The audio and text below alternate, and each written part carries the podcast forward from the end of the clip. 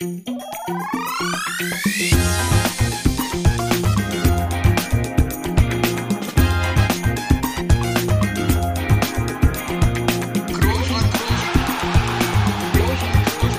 man nicht leicht beheben, über den drüber, rüber, weg, rüber, weg. Einfach mal luppen.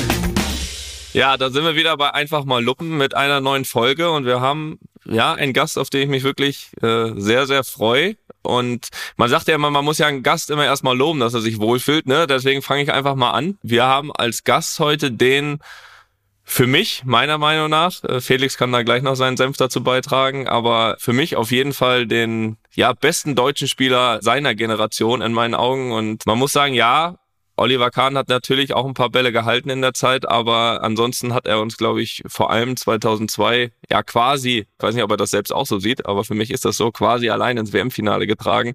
Wir freuen uns heute auf äh, Michael Ballack als Gast hier im Podcast und ja, Michael, erstmal vielen Dank für deine Zeit. Ja, danke auch für das viele Lob. Nehme ich mir Ja, das ja, gern ja. an.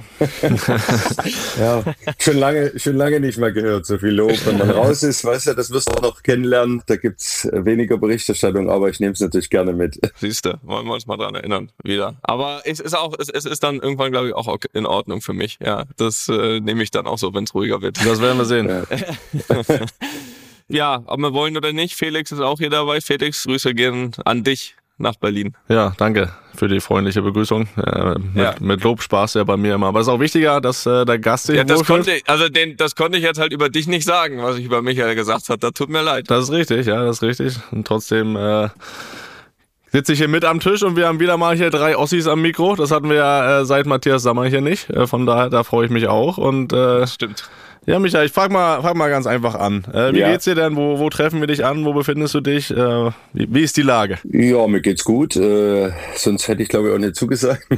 Nein, also vielen Dank für die Einladung. Ich bin unterwegs. Von daher, wenn es den ein oder anderen Wackler gibt von der Tonqualität, sei es zu entschuldigen. Ich bin gerade in London, privat unterwegs. Wie gesagt, habe ja auch das Glück, nach meiner Karriere hier und da ein bisschen mehr Freizeit zu haben und die genieße ich natürlich auch. Ja, London ist ja auch eine, eine große Station in deiner Karriere gewesen. Ist das so dein Hauptwohnsitz oder eher noch München oder wie oft bist du eigentlich in London dann? Ich bin relativ oft in London. Hauptwohnsitz ist es nicht. Also ich bin zurück an Starnberger See gezogen nach nicht schlecht. Der Station in, in London und dann nochmal Wohnst du Leverkusen. neben Jens? Wohnst du neben Jens und hast du mehr Infos? Unweit weg. Es ist lustig. Komischerweise treffe ich Jens fast nie in Starnberg an, sondern meistens international oder wenn ich dann unterwegs bin. Das ist wirklich komisch. Ich weiß, er wohnt nicht weit weg, aber wir sehen uns äh, wirklich relativ wenig äh, um den See, sondern eher dann in den anderen Großstädten oder wenn der Fußball das mal äh, erwägt, dass man sich äh, bei dem einen oder anderen Spiel antrifft oder bei der einen oder anderen Veranstaltung. Also ist schon ein bisschen komisch, aber äh, nicht weit weg vom Jens, ja. Ja, sche scheinbar machst du da vieles richtig, dass du ihn, wenn dann woanders triffst. Ist sicherer. Wahrscheinlich, ja, obwohl er, ja, es ist, ist ein bisschen ruhiger geworden jetzt. ne? Ja. Okay. Aber du wohnst Gut, trotzdem gut. quasi in Hörweite der Motorsäge. Das ist doch, das ist doch okay. ähm, ja, aber du sagst London. Ich meine, das hat ja sicher mit deiner Zeit bei Chelsea auch zu tun, dass du öfter da bist. Äh, Hast dich äh, sicher dort auch sehr wohl gefühlt, oder? Oder fühlt sich da sehr wohl? Ja, absolut. Also ich glaube, wer mal in London gelebt hat, beziehungsweise auch gearbeitet hat, und das war's ja, äh, es war mein, äh, Station bei Chelsea, das hat riesig Spaß gemacht. Also der ähm, Move zu Chelsea war, wie gesagt, nicht nur sportlich für mich prägend in meinem Leben, sondern auch, wie gesagt, familiär, kulturell war es einfach, man kann schon sagen, eine absolut neue Erfahrung. Vorher nur in Deutschland gespielt, in Deutschland gearbeitet und dann eben im Ausland wird man dann schon nochmal, ich glaube, das kannst du auch beurteilen, ähm, deiner Zeit jetzt in Spanien. Du kriegst einfach auch ein anderes Bild für die Menschen. Die, die Menschen haben einen anderen Blick auf dich selber. Diese Vorurteile, mit denen du ja irgendwo auch groß geworden bist, die dich stark gemacht haben, aber die natürlich hier und da auch so ein bisschen ja, ich will nicht sagen kleinkariert sind, aber du, du hast einfach, du holst Luft und tauchst in so eine neue, in neue, in eine neue Stadt, in ein neues Leben ein, wirst neu bewertet. Auch bringst du den Namen natürlich mit und die Erwartungshaltung. Äh, ich glaube, Das weißt du auch. Diese Verpflichtung, ja, diese, diese Herausforderungen, die gehen wir natürlich ein. Aber du hast eben nochmal die Leute haben einen anderen Blick auf dich und das ist ganz gut. Du rechargst so ein bisschen deine Batterien mit diesem Wechsel und die Stadt ist natürlich auch der Wahnsinn. Also wenn man einmal in London gelebt hat, das bietet so viel mehr. Das kann man gar nicht alles erleben, was die Stadt bietet, wenn man spielt. Mhm. Und deswegen zieht es mich, wie gesagt, nach meiner Karriere immer noch mal hierher, weil natürlich auch klar Freundschaften da sind und natürlich die Stadt unheimlich viel bietet. Ja, du hast recht. Also bietet natürlich auch sehr viel Stau. Das ist so das Einzigste, glaube ich, was so, wo es dann wahrscheinlich äh, manchmal ein bisschen schwierig ist. Also wir waren auch schon öfters in London und haben immer gesagt, das ist äh, natürlich eine, eine überragende Stadt, da gibt's da gibt's nix. Aber so jetzt so komplett in London Mitte wohnen, äh, da hast du auch deinen Spaß, ne? Glaube ich. Also also äh, ich weiß nicht. Also wir sind ja auch, wir haben jetzt ein paar Mal blüht uns ja jetzt bald wieder. In zwei Wochen sind wir schon wieder in London gegen Chelsea, aber wir haben jetzt die letzten Jahre ja auch Chelsea ein paar Mal gespielt. Also selbst da diese Anreise von Hotel zu Stadion, das waren wahrscheinlich fünf Kilometer und ein Stündchen dauert das schon. Ne? Also das ist dann wahrscheinlich eher so ein bisschen das, was teilweise so ein bisschen nervt. Aber ansonsten London ist, ist Wahnsinn. Ich gebe dir natürlich recht, total mit dem, was du gesagt hast, mit dem auch mal raus aus Deutschland. Ähm, ähm, das heißt ja nicht immer, es wird einem ja dann immer ein bisschen vorgeworfen, das heißt ja nicht immer, dass deswegen in Deutschland alles schlecht war oder so, aber ich finde, es prägt natürlich einen total, wenn, wenn da irgendwie nochmal ein ganz anderes Land, eine ganz andere Mentalität unvoreingenommen jemanden bewertet, teilweise dann auch äh, komplett anders bewertet, als man bisher bewertet wurde. Das ist schon, schon interessant und speziell natürlich auch einmal sportlich, aber auch sich privat irgendwie einzuleben und gleichzeitig Leistung zu bringen, ist natürlich auch nochmal eine riesen Herausforderung. Und ich glaube, wenn man das schafft, ist man wirklich recht stark für alles das, was so kommt. Und ich meine, du warst ja damals wirklich einer, ja, heute ist es ja, was heißt normal, aber viel mehr, die ja im Ausland spielen. Aber du warst ja wirklich damals einer so der, der ersten großen, sag ich mal, in dieser Zeit, äh, die das so angefangen haben, dass man sagt, okay, ich, ich gehe ins Ausland. Natürlich gab es damals andere Generationen, auch hier in Madrid waren ja einige, mhm. aber ich fand so in deiner Generation, in der Zeit, Felix hat es letzte Woche auch mal gesagt, oder vor zwei Wochen, dass eigentlich zu der Zeit, wenn man sich die Nationalmannschaft anguckt, ja, äh, glaube ich, 98 Prozent in Deutschland gespielt haben. Mhm. Heute ist es ja wirklich anders. Was waren damals in dem Fall deine Gründe? War das immer schon dein Ziel, auch zu sagen, ich will diese Erfahrung machen, ich will ins Ausland, weil das ja so viele eben nicht getan haben damals? Was, was waren damals so deine Gründe, wirklich äh, zu sagen, ich möchte Ausland, ich möchte das schaffen für dich selbst oder, oder was war's?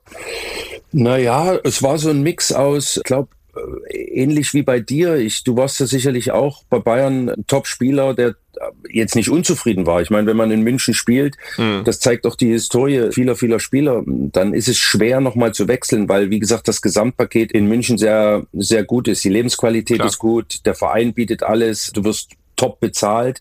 Aber trotzdem gibt's eben nochmal diese, ja, diesen Moment, wo du überlegst, dann doch nochmal ins Ausland zu gehen. Und das waren immer Stationen, bei mir 2-2 zum Wechsel nach München, 2-6 mhm. war eben nach vier Jahren Vertrag.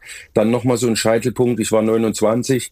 Mache ich es jetzt nochmal oder nicht? Und da war das Angebot da wie gesagt, von zwei, drei Clubs und damit habe ich mich beschäftigt. Und wenn das Paket und der Moment einfach passt, dann habe ich einfach gesagt, ja, jetzt, jetzt mache ich das nochmal, auch mit der Familie. Und das war überhaupt keine Entscheidung mhm. gegen München, sondern eher für das Ausland, für Chelsea. Damals ein Club, wie gesagt, der aufstrebend war, der sechs, sieben Nationalmannschaftskapitäne in ihrer Mannschaft hatten, gerade mhm. Meister geworden waren, also riesige Ambitionen auch, genau. Hast du, wenn du jetzt rückblickend mal schaust, du hast gesagt, selbst auch Familie und so, was waren dann so deine Bedenken? Gab es Bedenken äh, vor, vor diesem Schritt, der ja, ich meine, sportlich und privat einfach groß ist. Ne? Also das ist gerade ja. sportlich so ein bisschen.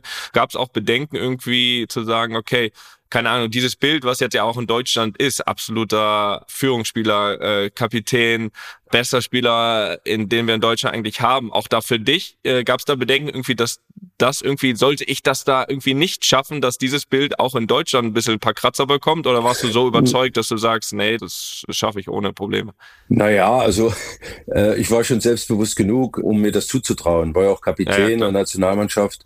Aber klar ist die Herausforderung groß. Aber genau das hat's ja ausgemacht. Wir waren, glaube ich, in dreimal Meister in vier Jahren. Und damals hat Bayern noch nicht so diese Investments gemacht, wie sie dann äh, danach gemacht hat. Ja, dieses mhm. Verständnis, die Champions League wirklich gewinnen zu wollen, war mhm. damals noch nicht so, sondern es war wirklich noch eine andere Qualität da. Das war überhaupt nicht despektierlich klingen, sondern einfach international gab es Mannschaften, die haben einfach mehr investiert und, und mhm. haben eher noch den Anspruch gehabt, diesen Titel zu holen. Und das war wirklich eine sportliche Entscheidung, wo ich sage, mhm. diese Herausforderung wollte ich nochmal annehmen und das habe ich mir auch zugetraut. Natürlich klar mit Familie andere, andere Stadt, da weißt du nie so richtig, was dich erwartet und vielleicht bist du dann nach einem Jahr, aber überlegst dir das neu und mal schauen, wie, wie sich die Dinge entwickelt hatten. Aber Angst hatte ich eigentlich nicht, sonst, wie gesagt, hätte ich auch in München verlängert und Klar. das Paket hat auch gestimmt, wir haben uns wohlgefühlt.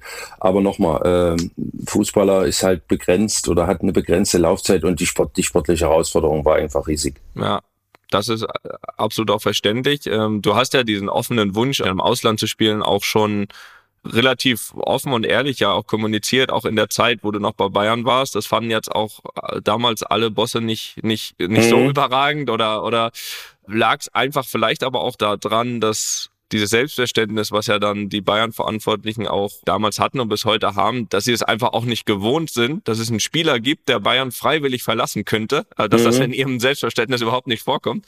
Ja, ja, du beschreibst es ganz gut, weil ich glaube, du hast es ja auch erlebt, ohne da ins Detail, mhm. zu sehr ins Detail gehen zu wollen. Ja, ja, ach du. Das haben wir schon gemacht, das haben wir schon gemacht, ja. Du weißt ja, was es heißt, ein Angebot zu bekommen und dann eben, du merkst ja, inwieweit man dich halten will oder nicht, äh, unabhängig, Klar. dass ich das jetzt schablonenartig auf meine Situation legen möchte, sondern ich war wirklich, aber du hast es ganz gut beschrieben. Es gab davor eigentlich, glaube ich, kaum einen Spieler, der zu einem anderen Verein ist und sich, ich nenne es jetzt mal, verbessert hat. Also damals war hm. Chelsea natürlich meines Erachtens noch mal eine Nummer drüber. Das ist mhm. vielleicht hm. heute, ich habe es gerade beschrieben, hat sich wieder ein bisschen verschoben, weil die Ansprüche eben von Bayern auch gewachsen sind. Auch finanziell hm. kann man mithalten mit den ganz großen Vereinen. Das war damals eben, gab es da schon noch Unterschiede, äh, muss ich ganz ehrlich sagen, auch im finanziellen Angebot, da bin ich ganz mhm. ehrlich, neben dieser Herausforderung Ausland.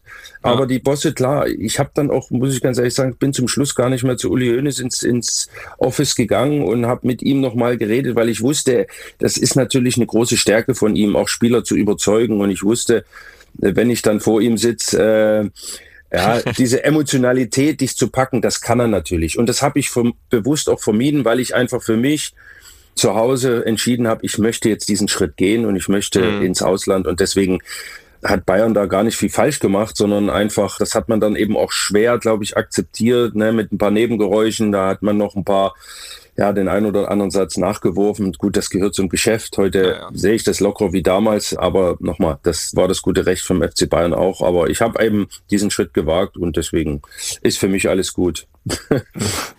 das glaube ich. Das ist auch in Ordnung. ja, zu Recht. Aber ja, Toni hat es gerade gesagt, du warst ja wirklich auch der Führungsspieler zusammen mit Olli Kahn dann auch. Dann bist du ja äh, nach London gegangen. Hattest du auch den Anspruch, direkt Führungsspieler zu sein? Du hast ja eben auch selbst gesagt, da waren auf einmal sieben Nationalmannschaftskapitäne im Team. Da hast du Leute wie Lampert, Terry, Peter Cech, Drogba.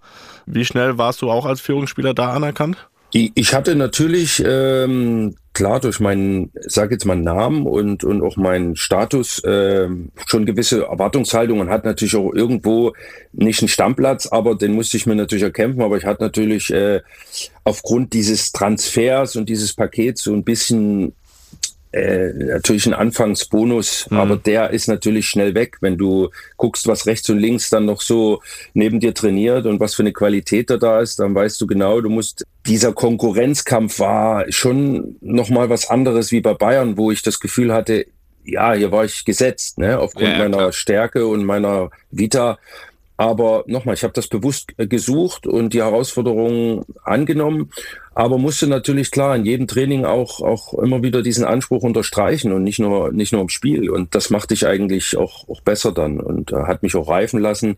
Aber man muss auch, ich glaube, das weißt du, wenn du dann in so eine äh, super Truppe kommst, auch das eigene Ego ein bisschen zurückschrauben. Und das ist auch, glaube ich, warum es dann eben in der Mannschaft funktioniert oder nicht, wenn so viele mhm. Stars miteinander spielen, dass sich ein Paar, ohne seine Stärke zu verlieren, äh, und die Dominanz trotzdem dich ein bisschen zurücknimmst in äh, und das je mehr das schaffen und um je mehr mhm. in die gleiche Richtung dann auch gehen und, und, und das filtern und das spüren, umso besser funktioniert auch ein Team. Also gibt es bei euch das positive Beispiel, damals bei uns sicher auch, aber es gibt eben auch bei anderen Clubs, ich will jetzt gar keine Namen nennen, äh, bei PSG vielleicht aktuell so ein bisschen, äh, wenn zu viele Stars dann eben auch diesen Anspruch haben, spielen zu wollen, Positionen inhabe zu wollen, mhm. vielleicht die ein oder andere Aufgabe im, im, Team nach hinten nicht machen zu wollen. Also das sind ja nur ein paar Prozente. Das tut ja niemand für sich mhm. öffentlich einfordern, sondern du weißt, was ich meine. Das ist ja, sind ein paar Wege, die die machst du. Wenn du nicht läufst, Larry auch nicht. So genau. Äh, äh, du weißt, wir haben wir haben unsere Stärken gehabt und und haben natürlich aber auch Schwächen und die Schwächen müssen andere wiederum kompensieren. Und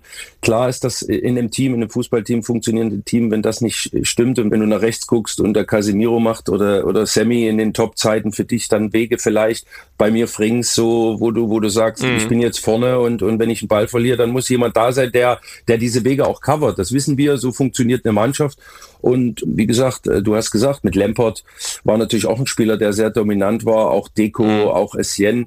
Und da musst du eben deinen Platz finden und man muss sich ergänzen, damit es funktioniert. Und mhm. das hat was mit Intelligenz zu tun. Ich glaube, da bist du auch ohne dir zu viel Honig äh, ja. Um, um den Mund zu schmieren. Aber ein intelligenter Spieler, der weiß genau, wie eine Mannschaft funktioniert und wo man sich zurücknehmen muss und wo man auch noch einen Anspruch stellen muss. Weil du darfst natürlich auch nicht zu wenig äh, Ansprüche stellen, weil dann drücken dich die Jungs auch weg. Das weißt du auch. Der Konkurrenzkampf oder äh, ist groß und genau diese Balance zu finden, das war die Herausforderung auch für mich bei Chelsea.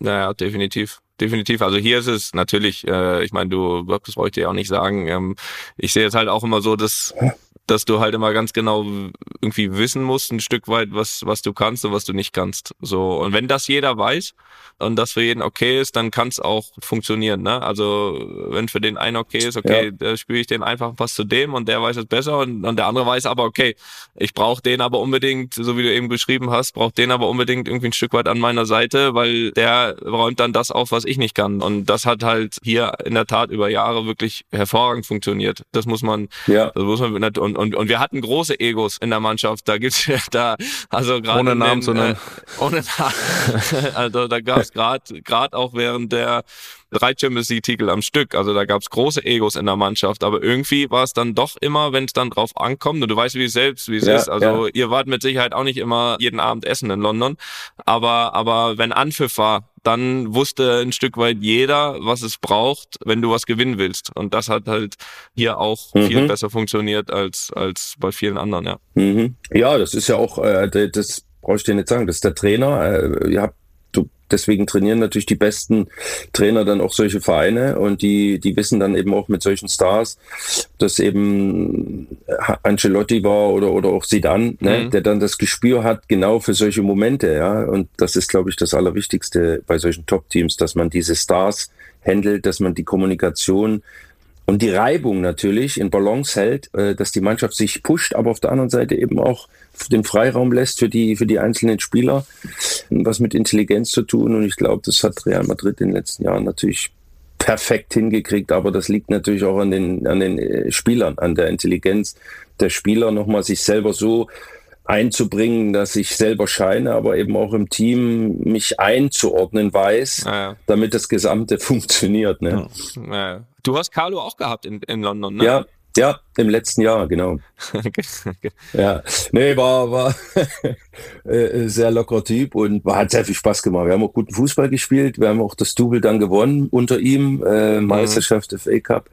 Und ja, mich hat es eigentlich gewundert, dass es bei Bayern nicht so funktioniert hat, weil ich, als er unterschrieben hat damals, äh, habe ich eigentlich gedacht, perfekter Trainer passt perfekt zum mhm. FC Bayern, auch zu den Stars und zum Umfeld. Ähnlich wie so ein Ottmar Hitzfeld, der ja, auch eine große ja, Zeit hatte hat mich ehrlich gesagt ein bisschen gewundert, dass, dass die Konstellation dann nicht so funktioniert hat. Ja, mich auch. Ich glaube, dass da auch viel, glaube ich, kommunikativ einfach nicht perfekt war. Ne? Also ich hätte jetzt auch gedacht, so wie Ottmar oder Jupp Heinkes, wo man sagt, äh, geht, geht so ein bisschen in die Richtung. Ne? Bei denen hat es ja auch funktioniert, aber ich, ich, ich glaube, dass es da wirklich auch ein großes Problem war von der Kommunikation her. Ne? Also das natürlich ja. damals also äh, weit weg war von Deutsch sprechen und ich glaube auch relativ weit weg noch von Englisch sprechen. So und das war, glaube ich, irgendwie eine schwierige, schwierige Konstellation. Aber ich frage ihn nochmal. Ich frage mhm. nochmal, was, was, was, was, da los war. Ja, aber jetzt muss ich, jetzt muss ich euch beide mal loben. Äh, Michael und Toni, sehr gute Überleitung. Äh, wir haben natürlich auch ein sehr aktuelles Thema. Äh, Überraschung und Bayern-Trainerentlassung. Ja, ne? Carlo ist nicht frei. Carlo ist nicht frei, aber äh, Julian Nagelsmann, ich glaube, ein paar Leute haben es mitbekommen. Michael, wie, wie sehr hat dich mhm. das überrascht? Ja, ich, ich glaube, wie jeden hat mich das auch überrascht, weil der Zeitpunkt oder zumindest die sportliche Situation es jetzt nicht unbedingt hergegeben hat. Ich glaube, deswegen war es für Außenstehende überraschend. Aber man muss es, glaube ich, trennen und die Verantwortlichen ähm, sind professionell genug und auch verantwortungsvoll genug, um so eine Entscheidung nicht aus dem Bauch heraus zu treffen, sondern ich denke, das hat man sich wohl überlegt und da gab es Gründe, die, die wir nicht alle kennen und die sicherlich nicht immer alle kommuniziert werden. Nochmal so eine Trainerentlassung ist natürlich dann auf so einem Niveau wenn sie, wenn sie jetzt nicht unbedingt sportlich provoziert ist, und das war sie, glaube ich, nicht, auch, auch durch die Niederlage in Leverkusen nicht, sicherlich überraschend und diese war es dann auch für mich.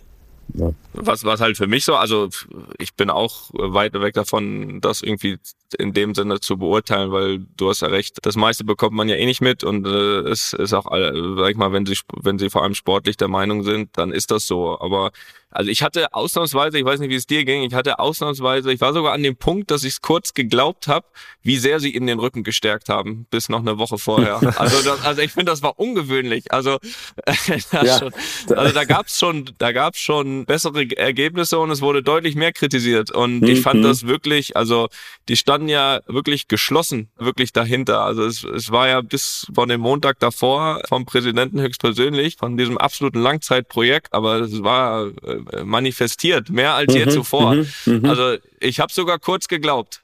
ich, weiß nicht, wie es dir ging. Ja, also ich bin natürlich auch ein gebrandmarktes Kind, was ähm, ja so, so eine Behandlung, eine menschliche Behandlung, wenn man sagt, es menschelt im Fußball, da muss man immer ein bisschen vorsichtig sein. Ganz gefährlich. Äh, weil weil äh, Joshua hat das ja auch so ein bisschen durchblicken lassen, kurz danach. Ja, wir sind dann ein paar Jahre älter oder ich bin auch ein paar Jahre älter und habe, wie gesagt, das natürlich auch sowohl Harmonie, Erfolg, aber auch Misserfolg und dann eben eine Behandlung, die man sich nicht so wünscht, gerade Nationalmannschaft. Mhm. Hätte ich mir natürlich auch einen anderen Umgang gewünscht, aber das ist ein Profigeschäft und äh, wir verdienen alle sehr gutes Geld und äh, das ist nun mal ein sehr hoher Anspruch, ein extrem hoher Anspruch. Du weißt, Bayern ist nicht umsonst über Jahrzehnte auf diesem Niveau und in diesem Status quo, wo sie jetzt sind. Und den erreichst du natürlich nur, wenn du dich immer permanent hinterfragst. Und äh, du weißt selber, Jupp Heynckes ist, glaube ich, mal als, als Champions League-Sieger entlassen worden. Ja, ist sicherlich auch, ja. auch brutal und auch nicht nachvollziehbar. Aber das sind manchmal so Sachen. Nun hat äh, Julian noch nicht die Champions League gewonnen, aber er war sicherlich. Hätte es gern versucht, auf jeden Fall. Gen genau, auf keinem schlechten Weg. Nein, aber nochmal, die, es ist natürlich äh, schwierig und man muss dann eben auch Vertrauen haben in die Entscheidung der Verantwortlichen. Und wie gesagt, die, ob das dann immer richtig oder falsch ist, das werden wir später sehen. Auf jeden Fall ist es die Entscheidung so getroffen worden und für Julian sicherlich hart. Aber nochmal, es ist ein Profi-Geschäft und man muss auch als Trainer, glaube ich, immer damit rechnen, dass man ja dann auch vor, vorzeitig auch mal auch mal entlassen wird. Ja, ja, das ist ja auch der Fall und ich glaube, das weiß er auch es war nur halt wirklich sehr überraschend, fand ich. Also von dem, was kurz vorher noch äh, gesagt wurde. Aber du hast ja recht, im Endeffekt ist es äh, offensichtlich das Geschäft. Äh, hat man sich leiten lassen, dass man das vielleicht geglaubt mhm. hat. Na gut, mhm. ne, man, man, mhm. man, man hofft ja noch. Auch du lernst, ja. noch, du, auch du lernst noch dazu, Toni. Ich lerne noch dazu.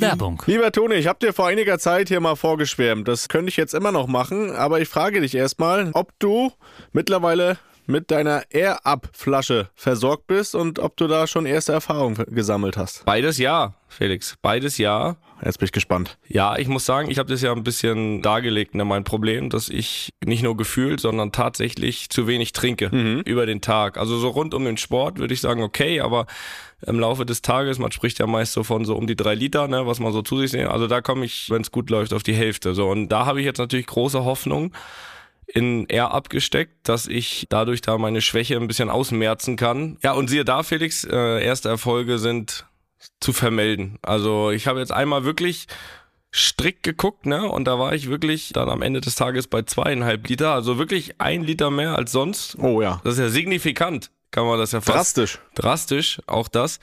Der Effekt ist da. Und was natürlich absolut hilft, ja, kann man, kann man da von Geschmacksrichtung, ich glaube, man kann von Geschmacksrichtung sprechen, ne? Muss man sogar. Muss man sogar. Natürlich am ersten Tag direkt drei verschiedene ausprobiert, weil ja. man ist ja so in Probierlaune. Ich bin echt gespannt gerade, welches deine Liebling. Ich bin wirklich gespannt. Erzähl weiter. Also, ich lausche. Also, wenn ich jetzt eine Liste, ich habe noch nicht alle, ne? Also, es gibt ja viele, ne? Alle habe ich noch nicht probiert, aber von denen, die ich bisher probiert habe, ist meine Eins auf jeden Fall Peach, mhm. also Pfirsich. Ja. Finde ich fantastico. Dann bin ich auch ein großer Freund immer von Zitronen. Zitrone, also Lemon. Ja. Das geht immer.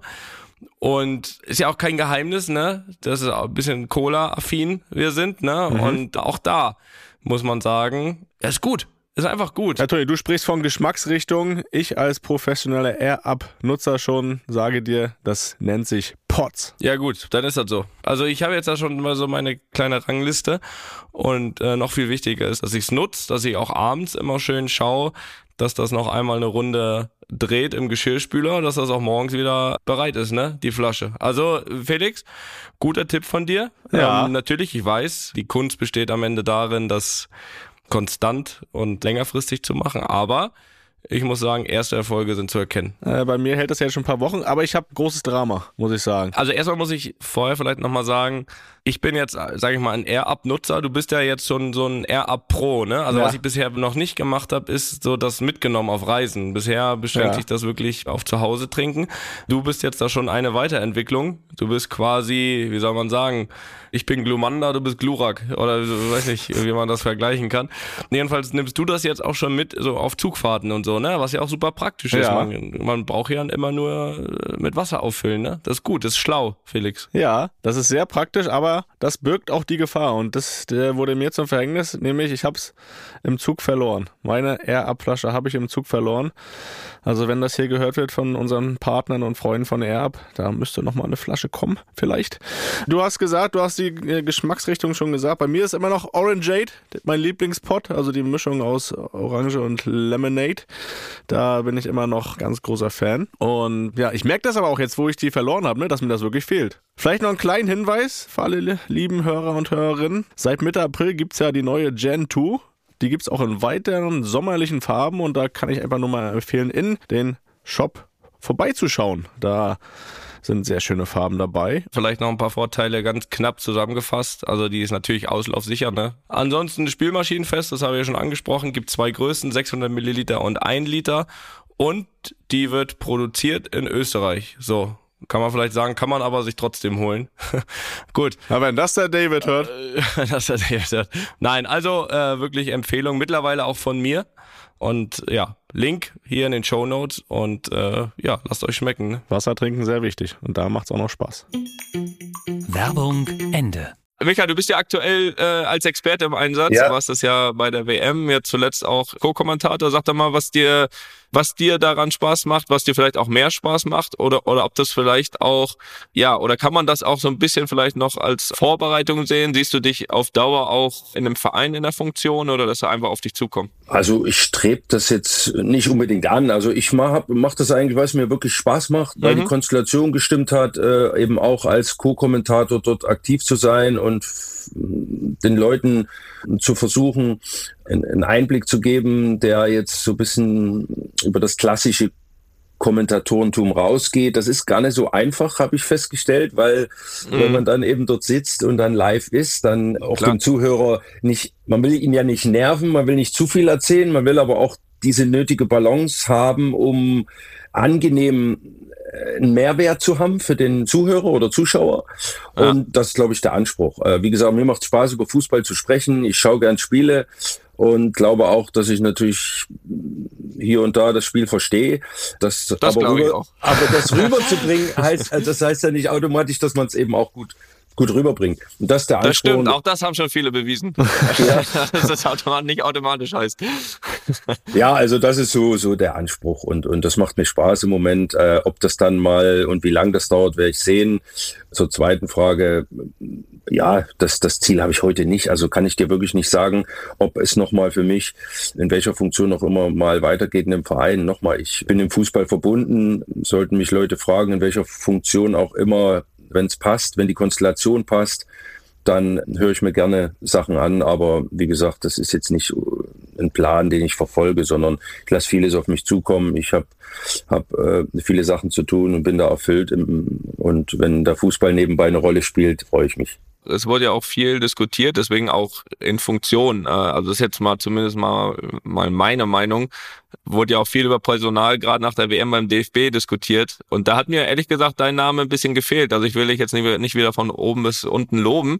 Habe ich ja vorhin schon gemacht. Aber ich finde halt, was die Vita und so betrifft und vor allem, wenn man auch vielleicht hinterfragt, ein Stück weit, was vielleicht auch fehlt, finde ich, wurde mir da eigentlich viel zu wenig über deinen Namen äh, gesprochen. Außer es gab Gespräche, dann, dann musst du das natürlich hier nicht verraten, aber, aber ähm, kannst du aber. Kannst, kannst du aber. Nee. Stand das überhaupt mal zur Diskussion, da irgendwie eingebunden zu werden? Geht ja nicht um, um was für eine Funktion auch immer. Es gibt ja viele Probleme. ja, also äh, ich bin uneitel genug, um auch sagen Deswegen zu können. Deswegen sage ich es ja auch. um, um sagen zu können, dass ich nicht kontaktiert wurde. Da habe ich auch kein Problem Problem mit, braucht man jetzt auch gar nicht mehr bewerten. Wie gesagt, die Person, ich glaube, wenn es um die Sache geht, wissen wir, dass, dass dort einiges zu tun ist in Sachen ja. Ausrichtung ja. des DFB, vielleicht auch gesamtheitlich, dass man sich neu aufstellt. Da gibt es viele Themen, glaube ich, die diskutiert werden können beim DFB und, und da bedarf es natürlich als erstes einer, glaube ich, einer Instanz, einer Fußballinstanz, die versteht, was man leisten muss, um erfolgreich Fußball zu spielen. Und das war eigentlich immer oder historisch bedingt, glaube ich, haben wir da viele Sachen richtig gemacht in letzter Zeit. Und, sag ich mal, natürlich bedingt, weil wir halt, wir Deutschen halt Eigenschaften mitbringen, die, glaube ich, im, im Sport generell, im Wettkampf, im Hochleistungssport gefragt sind. Ja, was, was mhm. brauche ich jetzt nicht ins Detail gehen. Und ähm, da haben wir vielleicht uns hier und da oder haben zu, zu seiner rechts und links geschaut und wollten da, ich will gar nicht das Wort modern so in den Mund nehmen, aber man will natürlich, man orientiert sich an vielen anderen Sachen, das ist immer, äh, anderen Nationen, das ist immer ganz gut, gerade wenn man nicht so erfolgreich ist, aber man mhm. darf natürlich seine eigenen Stärken nicht verlieren. Und die haben wir so ein bisschen, glaube ich, verloren gehabt, deswegen waren wir auch nicht mehr so erfolgreich. Und das ist eigentlich kein großer Akt, dass wir da ein bisschen wieder die Ausrichtung tendenziell äh, auf unsere Stärken uns da fokussieren. Und da bedarf es, glaube ich, Menschen, die oder, oder auch, auch Personen, die das vorleben, die das erlebt haben, die die, ja, die, die, die Qualität mitbringen, das vorzuleben. Ich glaube, wenn man das wieder installiert, dann werden wir auch wieder erfolgreich sein und werden auch wieder in die Spur zurückfinden. Ich glaube, wir sind organisatorisch äh, eine der besten Nationen überhaupt. Also da fehlt uns nicht so viel. Das, das können wir, glaube ich, aus Erfahrung sprechen, dass wenn man so ein Turnier gegangen sind, uns da nie an irgendwas gefehlt hat, was die Vorbereitung oder das Drumherum auf dem Fußballplatz betrifft. Aber wie gesagt, wenn wir inhaltlich äh, das eigentliche Spiel angehen, die Basis, die Basics, ich glaube, das ist eigentlich ein einfacher ist, da bedarf es nicht viel, weil wir müssen nur den Fokus leicht verschieben. Und wenn man, wie gesagt, Leute hat, die das vorleben und im Jugendalter auch wieder mit einbeziehen, dann werden wir auch wieder nicht nur Top-Fußballer hervorbringen, sondern werden auch wieder erfolgreich Fußball spielen. Ja, deswegen habe ich ja auch dich gefragt. Genau, genau, nee, aber es ist ja, es ist ja wirklich so, hast du ja gesagt, man kann das ja historisch sehr gut nachvollziehen, wann, warum, welche Nationalmannschaft was gewonnen hat oder weit gekommen ist. Und da war immer das, was du gerade beschreibst, da. So. Und das, das ist einfach so. Und genau das ist halt, zumindestens in der Breite. Ich, meine, ich bin immer kein Freund, sag ich mal, alle dann über einen Kamm zu scheren. Du hast auch heute in dieser Mannschaft Leute, die das ja leben oder machen, aber eben vielleicht nicht mehr so in der Breite, wie du es brauchst, um dann wirklich bis zum Ende bei einem Turnier dabei zu sein. Zum Beispiel, da bin ich absolut bei dir. Und was man so hört, ist es ja auch so, dass auch wenn man schaut, äh, was nachkommt, dass auch da natürlich ein Stück weit angepackt werden muss. Wer aber kontaktiert wurde, Michael, das war äh. Rudi, mit dem du ja in deiner Karriere des Öfteren zu tun hattest, äh, egal ob in ja. Leverkusen oder, oder sogar als Trainer der Nationalmannschaft. Was kann er bewirken? Also ich habe ja mit ihm auch äh, zusammengearbeitet in Leverkusen. Was glaubst du, was Rudi bewirken kann? Ja, Rudi äh, soll ja das, was ich gerade beschrieben habe, glaube ich, eben auch diese Tugenden wieder, wieder reinbringen. Also zumindest in der Ausrichtung. Mhm. Dass er Person, also wenn ich, ich kenne Rudi als, glaube ich, wie viele, als Supertypen, ja. der weiß, wie man hart trainiert, der aber auch ein guter Typ ist, ähm, das auch kommuniziert. Und das ist wichtig, diese Balance reinzufinden. Aber was nochmal aufs Thema zu kommen, ich glaube, er weiß oder kennt diese Inhalte, weil er sie auch vorgelebt hat, weil er auch in einer Zeit gespielt hat, wo, wo er weiß, wie man erfolgreich Fußball spielt, mit welchen Mitteln man mhm. gewinnen kann. Und ich glaube, das ist die Hauptaufgabe, das nicht nur in die Mannschaft reinzutragen, weil das wird, glaube ich, schwierig für ihn, wenn er jetzt den Kontakt zu diesen Spielern, die ja auch einen gewissen Charakter haben. Klar. Die sind, sind erwachsene Spieler und es ist immer schwierig, diese Spieler auch zu ändern. Sondern ja, es geht, du musst schon weiter ausholen. Du brauch, musst Leute installieren im DFB, die dann eben auch in diesem Jugend, im Jugendbereich wieder diese Ausrichtung, diese Förderung und diesen Fokus auf Spielern legt, die eben dieses auch mitbringen, dieses diszipliniert sein, kämpfen. Ja, wir müssen uns nicht schämen dafür, dass wir mal gute Innenverteidiger hatten, dass wir pragmatischen Fußball gespielt haben. Naja, so dieses, das gehört eben auch zum, zum Fußball dazu und zum Gewinn dazu. Mentalität ist ein ganz gro großes Stichwort. Und wie gesagt, das ist ja nicht, wir, wir, er wird ja nicht den Fußball neu erfinden, sondern da geht es eben um, um eine Fokussierung auf eine Gewichtung auf gewissen Themen. Und mhm. da glaube ich, ist Rudi ein guter Typ, der auch diese Leute kennt und das wieder in den deutschen Fußball reintragen kann. Das würde ich mir wünschen, dass er dann nicht nur, wie manche denken, jetzt ähm, hier ein bisschen für gute Laune sorgt, sondern damit ist es ja eben nicht getan, sondern diese Strukturen versucht auch darüber hinaus, über die Europameisterschaft natürlich. Das wird nicht von heute auf morgen gelingen, aber dass wir wieder Grundlagen schaffen, um solche Fußballer eben ja in unseren Reihen zu haben, die dann auch wissen, wie funktioniert Erfolg, ja, wie gewinne ich ein Fußballspiel. Klar. Und wenn, wenn er nebenher trotzdem schafft, dass die Gemütslage ein Tick besser wird, dann ist auch nicht schlimm. Wobei am Ende müssen das wahrscheinlich, äh, höchstwahrscheinlich die Ergebnisse tun. ja, das wissen wir beide. Das ist immer, da, tut man sich mit allem leichter, egal was man drumherum installiert, auch die Fannähe, auch, auch die Kommunikation. Klar gehört alles dazu um, um auch äh, transparent zu sein, dass die Jungs, äh, die Leute dich wieder gerne anschauen, ja, das Ergebnis, aber auch wie gibt man sich, ne? Und ja, wie nah, wie nahbar ist man als, als Team. Aber wenn du Weltmeister wirst, brauchst du auch kein öffentliches Training. Da sind wir uns auch einig. Das ist, das, nee, das da hast du alles so. richtig gemacht. Ja, das, eben, eben. Das glaube ich, da höre ich ja. euch gerne zu, wie man, wie man das macht, gerade bei der Nationalmannschaft. Das, äh, das interessiert ja auch immer alle. Aber Michael, wir wollen noch mal auf dich persönlich so ein bisschen äh, weiter zurückgehen äh, in, deine, in deine Jugend. Du hast ja quasi die gesamte Jugend in Chemnitz gespielt, bist da quasi die ostdeutsche Schule durchgegangen. Jetzt mal ganz am Anfang, wie und durch wen bist du eigentlich zum Fußball gekommen? Welche Rolle haben da auch deine Eltern gespielt? Oh, äh, also sie brauchten... Ist es zu lang her? Ist es zu lang her? Nee, nee, ich weiß das noch, ich weiß das noch ziemlich gut, weil äh, pu pu pushen brauchten sie mich nicht, weil sie mussten mich eher zurückhalten. Ja, das ist gut, ich, ja, das ist gut.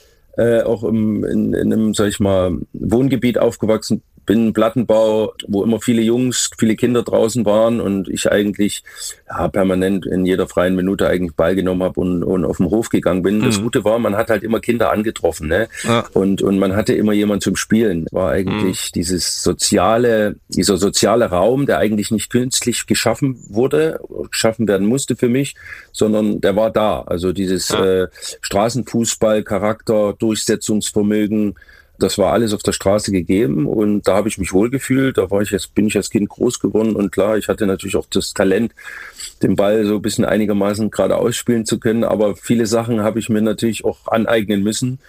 Und natürlich angeeignet bekommen auf der, auf der Straße, bevor ich dann mit sechs, sieben, ich wollte natürlich unbedingt einen Verein dann direkt. Hm. Äh, meine Eltern haben gesagt, ja, du gehst erstmal in die Schule und dann darfst du äh, in den Club. Und der war natürlich auch nicht weit, das war alles fußläufig, was die Sache schon mal einfacher gemacht hat. Aber du musst natürlich klar schon ein bisschen Fußball bekloppt sein. Ja. Das war ich auch, um dann, sag ich mal, die Großen auch sich durchsetzen zu können, A, und dann eben auch weiterzumachen und, und gut werden zu können. Aber daran habe ich ganz früh noch nicht gedacht. Wie gesagt, das war so mein Umfeld und ich war, wie gesagt, auch Fußball verrückt und habe da jede freie Minute genutzt, um unten gegen die Hauswand zu bolzen. Wenn mal niemand da war, wie gesagt, hat die hat die, die Hauswand herhalten müssen. ja, da hatten wir einen Vorteil. Wir, also uns ging es gleich, nur wir hatten zur Not immer uns. wir ja. hatten immer uns gegenseitig. Ja, das ist äh, Vorteil, wenn man, wenn man Brüder hat. Ne? Das, äh, da ist auch immer jemand da. Aber ja, ja bei euch ging es ja auch. Lief ja auch nicht alles schief. Ging es direkt mit Zweikampftraining los. Das war schon mal, schon mal gut. Äh, aber trotzdem äh, so eine Sache, die, die man so ein bisschen vergleichen kann. Ich habe eben die ostdeutsche Schule ja angesprochen und was bei uns immer so extrem darauf geachtet wurde. Ich meine, bei dir, als du dann vielleicht auch ein bisschen älter wurdest, auch so, also augenscheinlich ja dann auch deine Beidfüßigkeit. Du hast links wie rechts äh, den Ball ganz gut getroffen. Äh, war das etwas, wo da extrem drauf geachtet wurde? Weil das ist so ein bisschen die Parallele. Unser Vater hat uns ja sehr oft äh, individuell trainiert und das war immer ein großer Fokus darauf. War das bei dir auch so? Ja, mein Vater war eigentlich auch da, mich immer so in kleinen Wetten äh, bisschen gereizt, weil ich gesagt habe, ja, 10, 20 Mal einen Ball hochhalten mit rechts habe ich mich gefreut und er sagte, ja, was ist jetzt mit links? Ne? Was ist mit links? Und habe ich ihn angeguckt, ja, mit links kann ich nicht. Ja. Er sagte, ja, dann trainier's. Und dann habe ich wieder zwei, drei Stunden später kam ich und habe gesagt, äh, ging, ja, 20. Und dann war die nächste Messlatte halt, ne, jetzt versuchst du 50 Mal einen Ball hochzuhalten. Und so war das natürlich, das hat er mich auch schon äh, gelehrt. Oder eben auch äh, Torschüsse mit links und rechts gegen die Wand und mhm. Zielschießen. Also da hat er schon einen Fokus drauf gehabt, auf jeden Fall. Da bin ich ihm sehr dankbar. Ja, ja, das, das das, das können wir es nachvollziehen. Hilft, ne? Also, also man muss ja wirklich sagen, also es ist ja ein Wahnsinn eigentlich. Also ich, ich war davon, ich weiß nicht, wie es dir ging, ich war davon mega überrascht nachher im Profibereich, wie viele das nicht konnten. Das fand ich Wahnsinn. Wie viele wirklich nur einen Fuß hatten und den anderen, also damit wirklich nichts anfangen konnten, da dann den Ball umlaufen sind oder mit dem Außenriss oder was auch immer.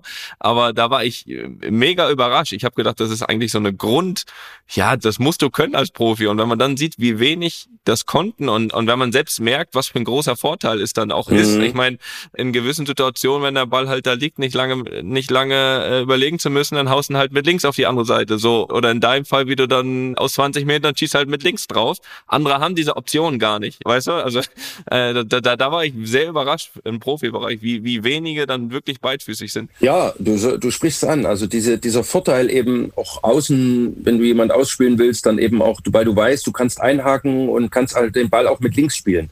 Das ist ah. halt ein Riesenvorteil, wie du beschrieben hast. Und das habe ich dann auch gemerkt und war natürlich Glück. Und deswegen der Dank, der Dank nochmal an den Vater.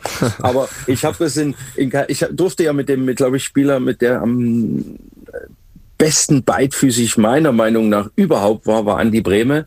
Noch ein Jahr in Kaiserslautern spielen, als ich dann meine erste Bundesliga-Station hatte wo ich wirklich dachte, A, die Ruhe und B, diese Beidfüßigkeit im Gefühl auch nochmal, wo du wirklich natural, also denkst, nicht natural speaking, wie man so schön sagt, sondern den natürlichen Fuß konnte man nicht unterscheiden, wer jetzt der Starke und der Schwächere war, mhm. weil er mhm. wirklich auch dieses Feingefühl hatte im rechten Fuß. Ich glaube, er war links, Linksfüßer. Hat aber ja auch den Elfmeter 1990 mit rechts geschossen. Also da sieht man. Da kommt man sich auch nicht vorbereiten draus als Torwart, ne? Welchen, welchen schießt er jetzt? Absolut. Also, dass da jemand mit seinem, in Anführungsstrichen, schwachen Fuß einen Elfmeter schießt, das ist äh, eben. Im WM-Finale. genau. nicht irgendein. Diese, diese außergewöhnliche Begabung, ne? Ja. Das, äh, das stimmt, ja. Ähm, du hast gesagt, einfach erstmal gekickt und äh, gegen die Wand geschossen und Spaß gehabt. Wie und wann hattest du das Gefühl, dass es dann doch irgendwo weit gehen könnte oder Richtung Profi gehen könnte? Gab es da so einen Moment? Oh, also ich hatte immer, muss ich ganz ehrlich sagen, mir kleine Ziele gesetzt, also Profi zu werden überhaupt. Das war ja damals noch in der ehemaligen DDR. Mit 14 war dann die Wende. Mhm. Als Karl-Marx-Stadt dann eben in Chemnitz umbenannt wurde und dann eben auch mhm. zweite Liga gespielt hat. Also ich habe, das war für mich schon ein großer Schritt, überhaupt Profi zu werden mit 18. Und das habe ich eben auch gemerkt, als ich dann mal mittrainiert habe oben, was das nochmal physisch für ein Unterschied war. Also ich war damals, ich war ja mit 16 ein Jahr raus, hatte eine schwere Verletzung, mhm. musste somit ein bisschen was aufholen, auch physisch, was ich natürlich nicht so gemerkt habe in der A-Jugend, weil, weil ich gedacht habe, okay, ich habe immer noch ich habe damals über, übrigens Libero gespielt in der A-Jugend, habe da auch, auch 35 Tore geschossen, weiß ich noch, als, als Libero, weil ich natürlich weil ich mir natürlich die Freiheit genommen habe, auch mit vorzugehen. Aber das war natürlich von der Physis her dann in die Männer zu gehen, Amateure und im, im Profibereich mit 18 schon mittrainieren zu können. Das erste Mal eingewechselt zu werden, das mhm. weiß ich noch. Zweite Liga gegen, gegen damals VfB Leipzig, das war im Ernst-Tillmann-Stadion in, in, in Chemnitz. Und dann habe ich gedacht, boah, das ist, äh, das schaffst du nie. Mhm. Ja, also mhm. dieser, dieser Unterschied physisch ne, zu den Männern war enorm. Aber klar, habe es natürlich dann irgendwann schnell aufgeholt. Aber wie gesagt, von daher die Ansprüche und die Zielsetzung waren immer sehr bescheiden, aber die kommen dann, glaube ich, auch mit der mit der Zeit. Ja. Wachsen die. Ja, ich sagen, das Physische hast du auf jeden Fall aufgeholt. Das war ja dann auch eine, eine deiner großen Stärken. Du bist 97, mit 21 Jahren dann von Chemnitz nach Kaiserslautern gegangen. Das erste Mal dann auch weg von der Heimat, also relativ weit weg mhm. ja auch. Ähm, wie war das? Ja, das war äh, für meine Eltern hart. äh, ich äh, waren schon ein paar Tränen auch, glaube ich, bei meiner Mama zumindest, die ich da. Äh, ja, hoffentlich. Wäre ja schlimm, wenn er sagt, komm, so, hau ab jetzt. Abfahrt. nee, ich habe es auch ein bisschen rausgezögert noch. Ich habe ja dann einen Abstieg gehabt und noch ein Jahr dritte Liga gespielt. Also klar habe ich, hatte da schon Optionen wegzugehen äh, mhm. und habe wie gesagt, klar, als junger Kerl bist du natürlich, ich war Einzelkind, das erste Mal oder dann richtig weg von zu Hause. Man, man ist ja noch nicht so richtig erwachsen. Hm. Äh, aber der Sport, der, der treibt dich irgendwie. Der, der Sport hält dich. Der Sport gibt dir auch Sicherheit ja. oder hat mir auch Sicherheit gegeben, da Halt zu haben in, in, in der Fußballmannschaft und habe das dann riskiert und war natürlich klar ein Schritt in die Selbstständigkeit und, und nochmal der immense hohe Anspruch und sicherlich auch diese Verbundenheit mit, mit dieser Öffentlichkeit, dann im Fokus zu stehen. Das für junge Menschen, das war für mich auch nicht so einfach. Und der Anspruch, ich war halt immer sehr ehrgeizig und das hat mir natürlich geholfen. Das war, hat mich am Anfang auch ein bisschen frustriert, weil ich natürlich bei Otto Rehagel kleinen Trainer hatte, der nicht so sehr auf die Jungen gesetzt hatte, mhm. obwohl, obwohl man mich in Kaiserslautern natürlich wollte, aber wie gesagt, wir waren ja auch gleich deutscher Meister geworden, von daher vom ersten Spieltag an top oben und ja, musste ich mich ein bisschen hinten anstellen, musste ein bisschen Geduld haben. Aber das alle, man hat halt das junge Kerl alles, aber keine Geduld. Ne? Ja, kenne ich. Und deswegen war das schon ein hartes erstes Jahr, äh, obwohl man deutscher Meister geworden ist, aber persönlich für mich halt, weil es halt noch nicht gleich so losging, wie ich es mir erhofft hatte. Und wusste mhm. aber dann oder habe dann mitgekriegt, klar, das war, war auch ein Lernprozess und eine Lernphase. Und das ist natürlich ein Riesenschritt auch von der dritten Liga dann in die erste Liga. Das ist, äh, das ist halt ein Unterschied und das braucht Zeit. Und ähm, das wusste ich dann später, aber in dem Moment, in dem ich mich befunden habe, war es halt hart, war es nicht so einfach. Ja, ja. ja das kenne ich. Bisschen ungeduldig. Ne? Wäre ja auch schlimm, wenn nicht. Werbung. Ja, Toni, es gibt Probleme, die haben Menschen wie du, die habe ich nicht. Nur teilweise vielleicht, aber äh, wir, wir sind ja ehrlich, ne? Wollen wir hier Tacheles reden. Es gibt ja schon einen gewissen, ja, Teil an Geld, was du besitzt. Dass du dir harte Arbeit hast natürlich, das wollen wir hier festhalten. Ja, verdient. Aber wie hast du denn da den Überblick noch überhaupt? Das, das stelle ich mir immer schwierig vor. Ja, äh, ganz so einfach ist das nicht, ne? Also ich will ja jetzt hier nicht meckern, ne? Also da geben sich schon auch Vorteile daraus. Mhm. Aber äh, natürlich, um so einen gesamten Überblick zu behalten, ist das natürlich manchmal nicht so einfach, ne? Und vor allem, was bei mir persönlich ein großes Problem ist, dass ich viele Sachen, so viele kleinere Sachen kleinere Verträge, ne? Mit äh, was auch immer, ob das da Streaming-Anbieter sind, ob das da. Da gibt's ja einige mittlerweile, die man nutzen muss, ne? Ja, ja, kann, muss und die, die vielleicht auch noch weiter laufen und die man aber gar nicht mehr nutzt. Also allgemein ist das so das Hauptding, wo ich sagen würde, da habe ich eine kleine Schwäche. Da äh, gebe ich auf jeden Fall mehr Geld aus, als ich müsste oder als ich dafür nutze im Gegenzug. Das ja. ist richtig. Aber Felix, du fragst mich doch nicht komplett ohne Hintergedanken. Natürlich, äh, ich habe gehofft, dass du so ein bisschen äh, solche Probleme hast, weil ich würde gerne einen Tipp geben, wie vielen anderen aber auch. Dann geht es sich nur um diese Leute wie du, ne, mit ober, obere 5000 in der Welt, sondern natürlich auch für jeden anderen.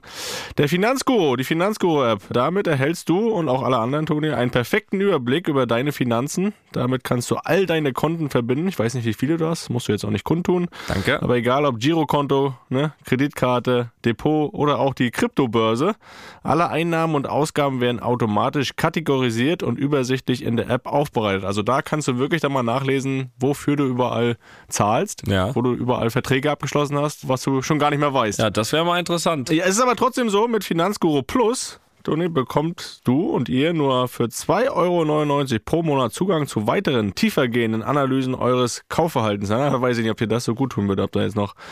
Jedenfalls ist so, einmal Konto verbunden, zeigt dir die App alle Verträge übersichtlich an. Überflüssige Verträge können sogar per Fingertipp rechtssicher über die App gekündigt werden. Also auch da, Toni, ne? wenn du sagst, das ist jetzt wirklich überflüssig, da nochmal für 7,99 sich diesen Sender zu gönnen, wo du eh nicht mal einschaltest, dann kannst du da ganz schnell das Ding auch kündigen.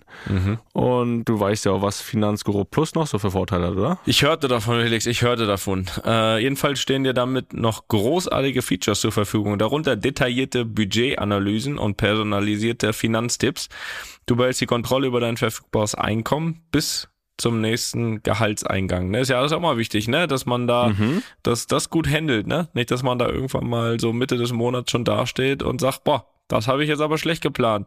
Jetzt äh, ist noch ein ganzer halber Monat. Ja. so, von daher, da hilft Finanzguru Plus auf jeden Fall, dass das nicht passiert.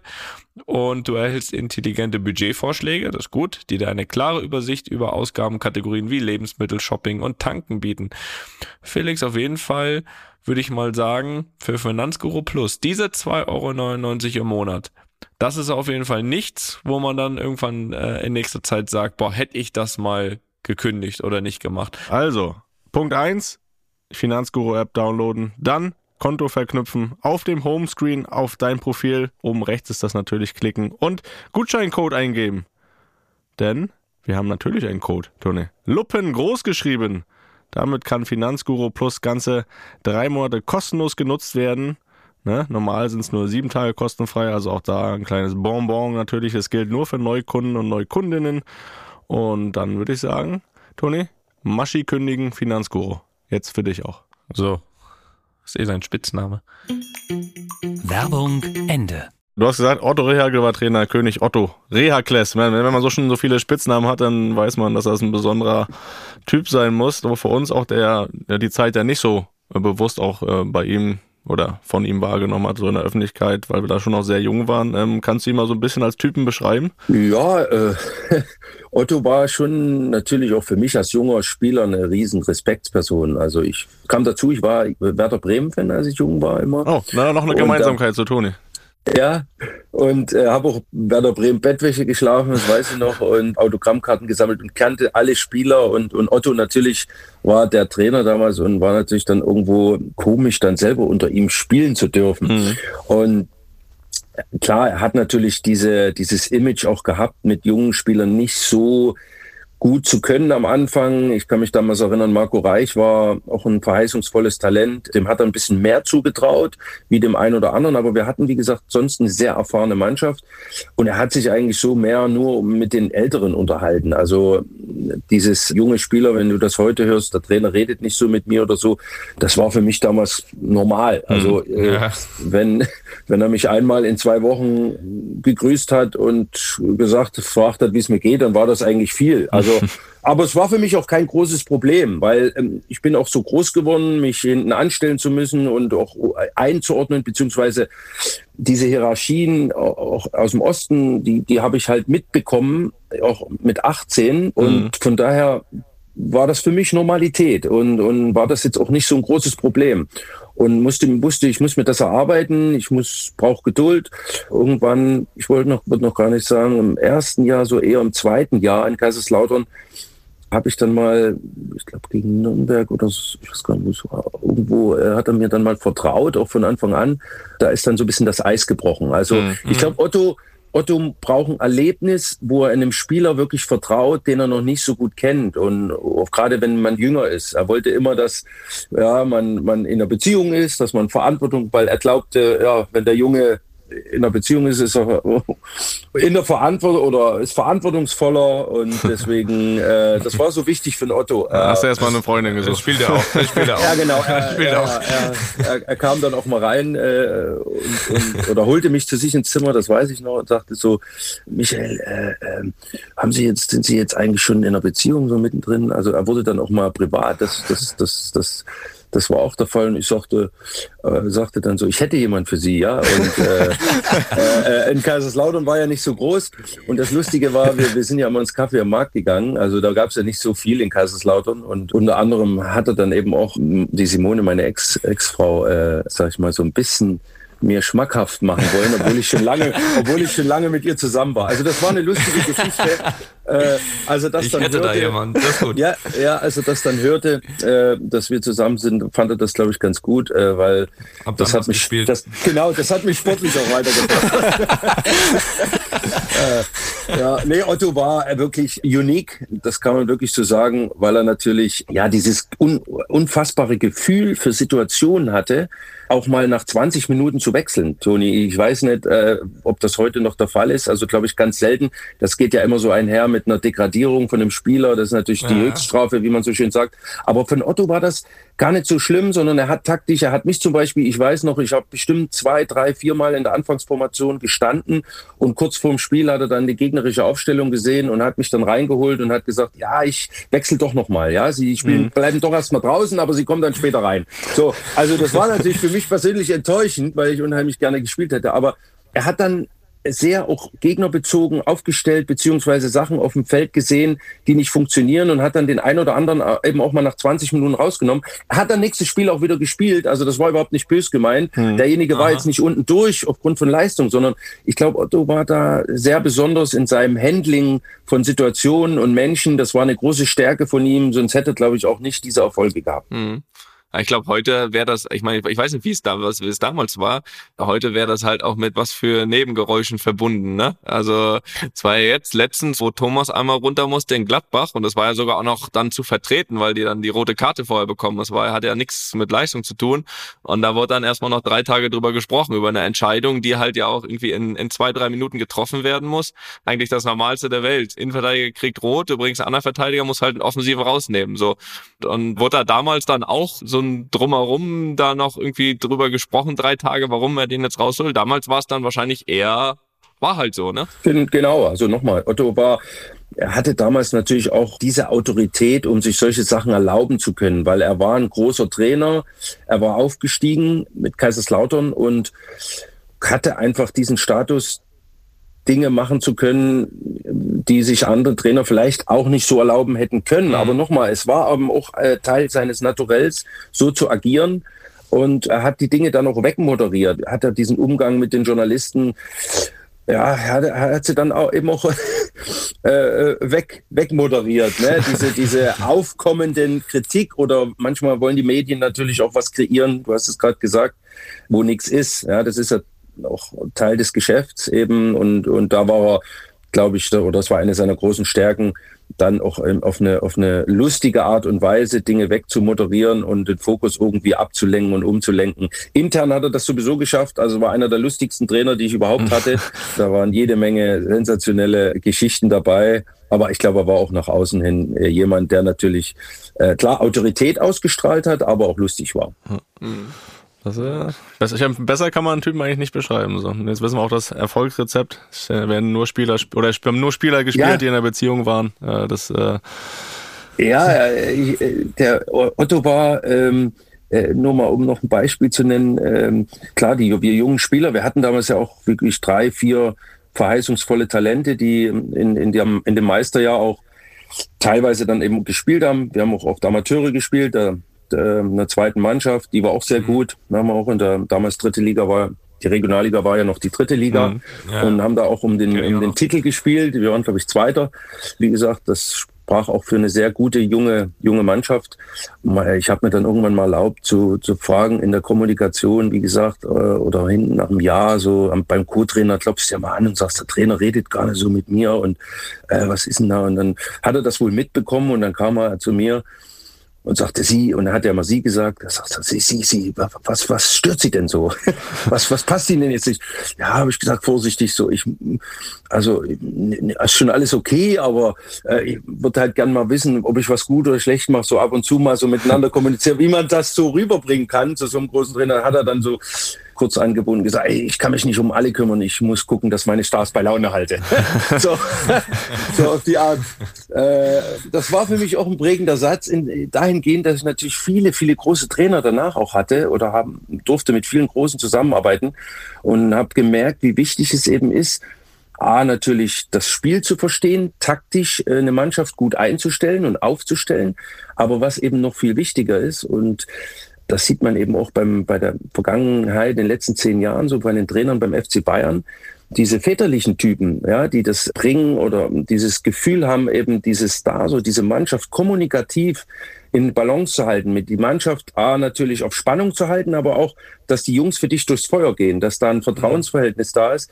Das zu schaffen, ist, glaube ich, noch viel, viel wichtiger für einen Trainer, um, um erfolgreich zu sein. Und, und wir sehen es in, ja, wir haben Hitzfeld, du hast Hitzfeld erwähnt vorher, wir haben äh, Jupp Heynckes gehabt beim FC Bayern, aber eben auch Hansi Flick, der ja Champions League gewonnen hat mit den Bayern. Und Trainer eben wie Pep, der ja als einer der besten Trainer überhaupt gilt, hat es eben nicht geschafft, mit Bayern die, die Champions League zu gewinnen. Und auch ambitionierte Trainer wie Nico Kovac, junge Trainer, auch jetzt Julian Nagelsmann, die es als absolute Top-Trainer auch in der Szene gelten, aus irgendeinem Grund eben diese ich weiß nicht, will nicht sagen, ob das ein Grund war oder ein Hauptgrund war für den Rausschmiss, aber es ist eben doch tendenziell zu sehen, dass das eben auch ein ganz, ganz wichtiger Faktor ist. Auch Ancelotti ist ein Beispiel, glaube ich, äh, jetzt nicht bei Bayern, aber auch international, ob es bei Chelsea war oder eben auch Real Madrid, die diese Klasse oder diese Qualität mitbringen, die ganz, ganz wichtig ist, äh, glaube ich, um erfolgreich zu sein. Hm. Ja, absolut. Äh, kann man bestätigen, wenn man sich die Sieger auch der letzten Jahre anschaut, war das meistens meistens der Fall, dass es vor allem auch jemand war, der es verstanden hat, erstmal das, also sag mal, wie sagt man heutzutage schön, die, die Kabine im Griff zu haben ja. und zu managen und dann auf dem Platz. Und das, was ja auch du aus deiner Erfahrung gesagt hast, dass eine gewisse, ich meine, ich hatte auch Pep und alles, aber das natürlich, und jeder weiß, dass ich ein, ein riesen, riesen Fan von ihm bin und das Jahr auch total genossen habe. Aber es ist halt auch oft so, dass es äh, in der Mannschaft auch, und das hat man dann halt auch unter Jupp, unter Kahle und so weiter angemerkt, wenn man eben auch ja ge gewisse Freiheiten äh, einfach gibt, ne? Auf dem mhm. Platz, wenn man, wenn man die Kabine managt, weil das ja Mannschaften sind, wo so viel Qualität ist, dass da auch viele sich wohlfühlen, wenn sie ja einfach die Freiheiten haben auf dem Platz. Und das sieht man dann auch oft, ne?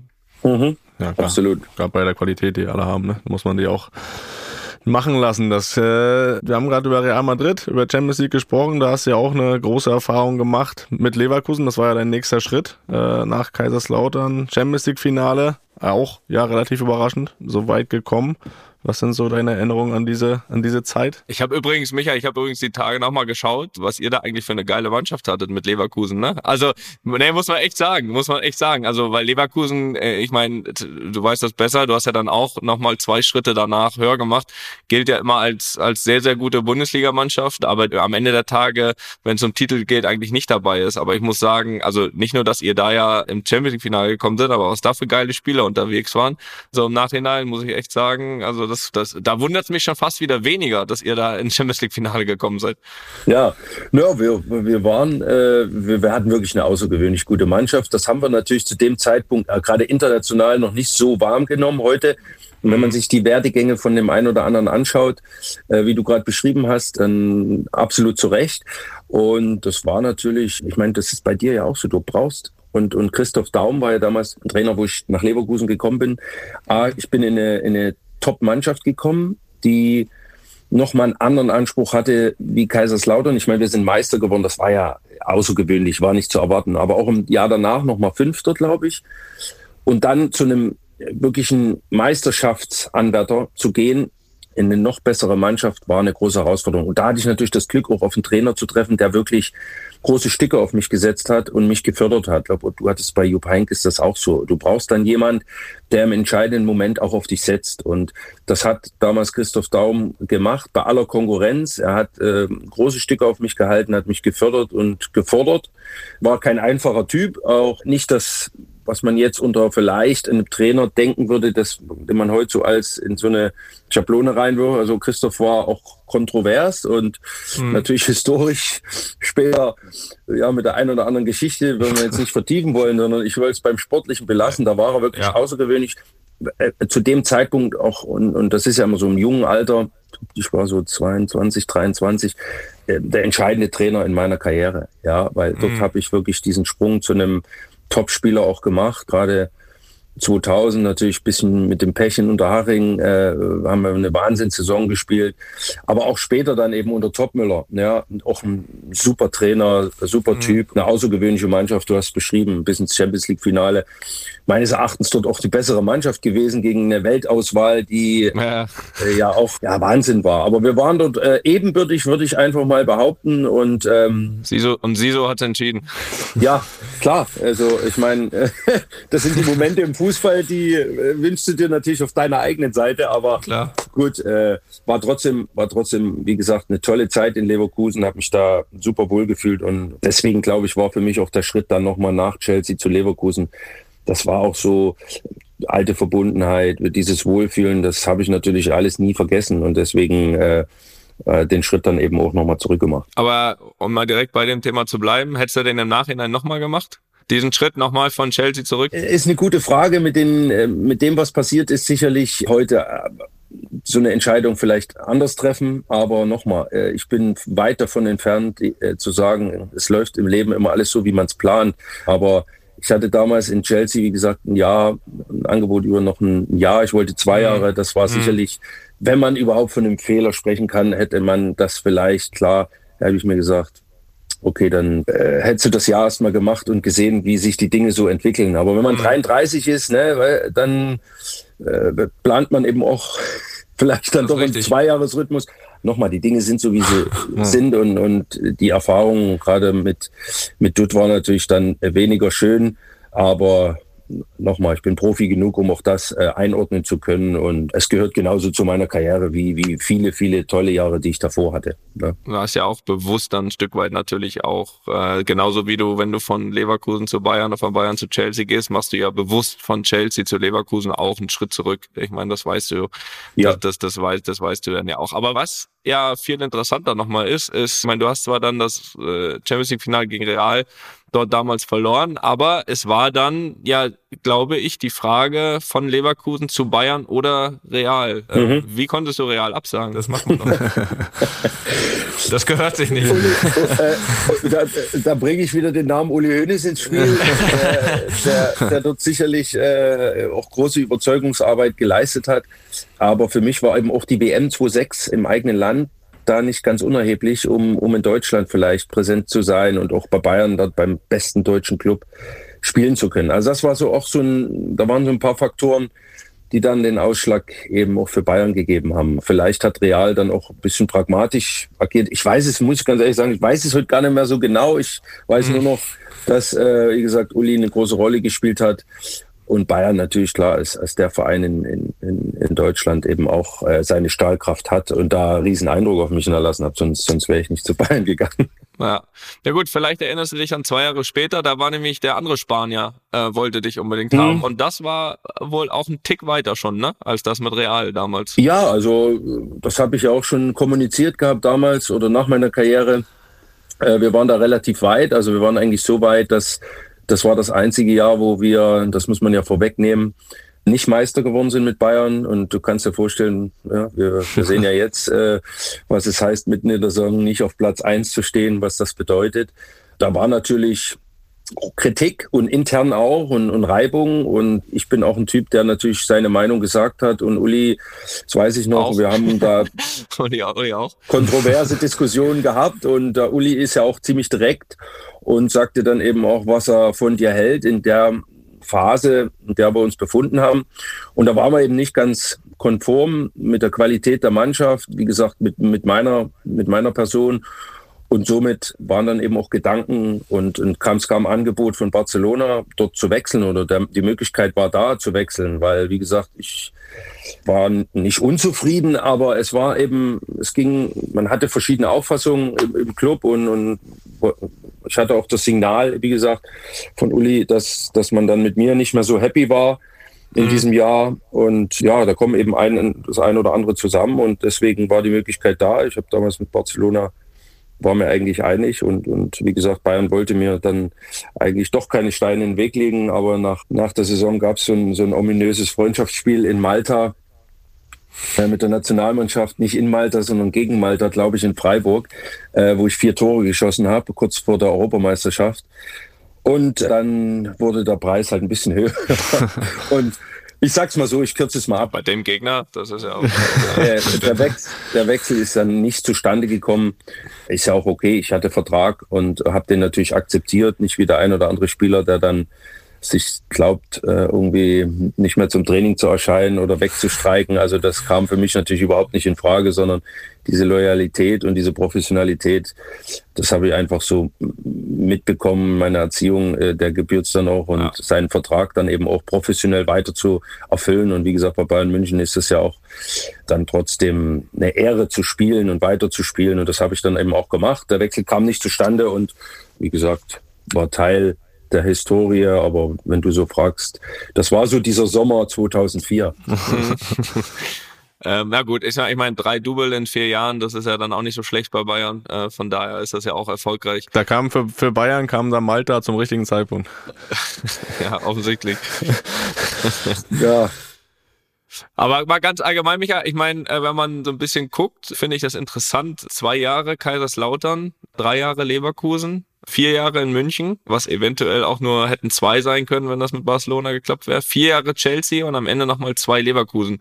Äh, wenn man das so sieht, ist das Zufall oder bist du wirklich auch immer jemand gewesen, der auch nach einer Zeit einfach eine Veränderung gebraucht hat? Ja, ja du, du, du, das äh, beschreibst du oder fragst ganz gut, weil ich glaube, das war für mich ganz wichtig für den Kopf, dass äh, gerade und ich habe natürlich auch, und das gehört natürlich auch zu meiner Karriere, äh, das ein oder andere wichtige Spiel verloren großes Spiel verloren. Mhm. Und du weißt, wie, was es heißt, wenn du dich das ganze Jahr quälst und trainierst und dann diese großen Ziele hast und, und bis ins Finale kommst in mehreren Wettbewerben. Mhm. Also ich nehme jetzt mal nur zwei, zwei repräsentativ als als ein Jahr, wo ich innerhalb von sechs, acht, sieben Wochen, glaube ich, vier Finals, äh, gefühlte Finals verloren habe. Also sowohl mhm. das Meisterschaftsfinale dann im letzten Spiel, Pokalspiel, Endspiel verloren, Mhm. Dann, dann das Champions League Endspiel verloren und vier Jahre und vier Wochen später eben noch leider gelb gesperrt das Finale äh, der Weltmeisterschaft verloren. Also das sind natürlich äh, Emotionen, negative Emotionen bei aller Positivität, bei allem Erfolg, das Spiel erstmal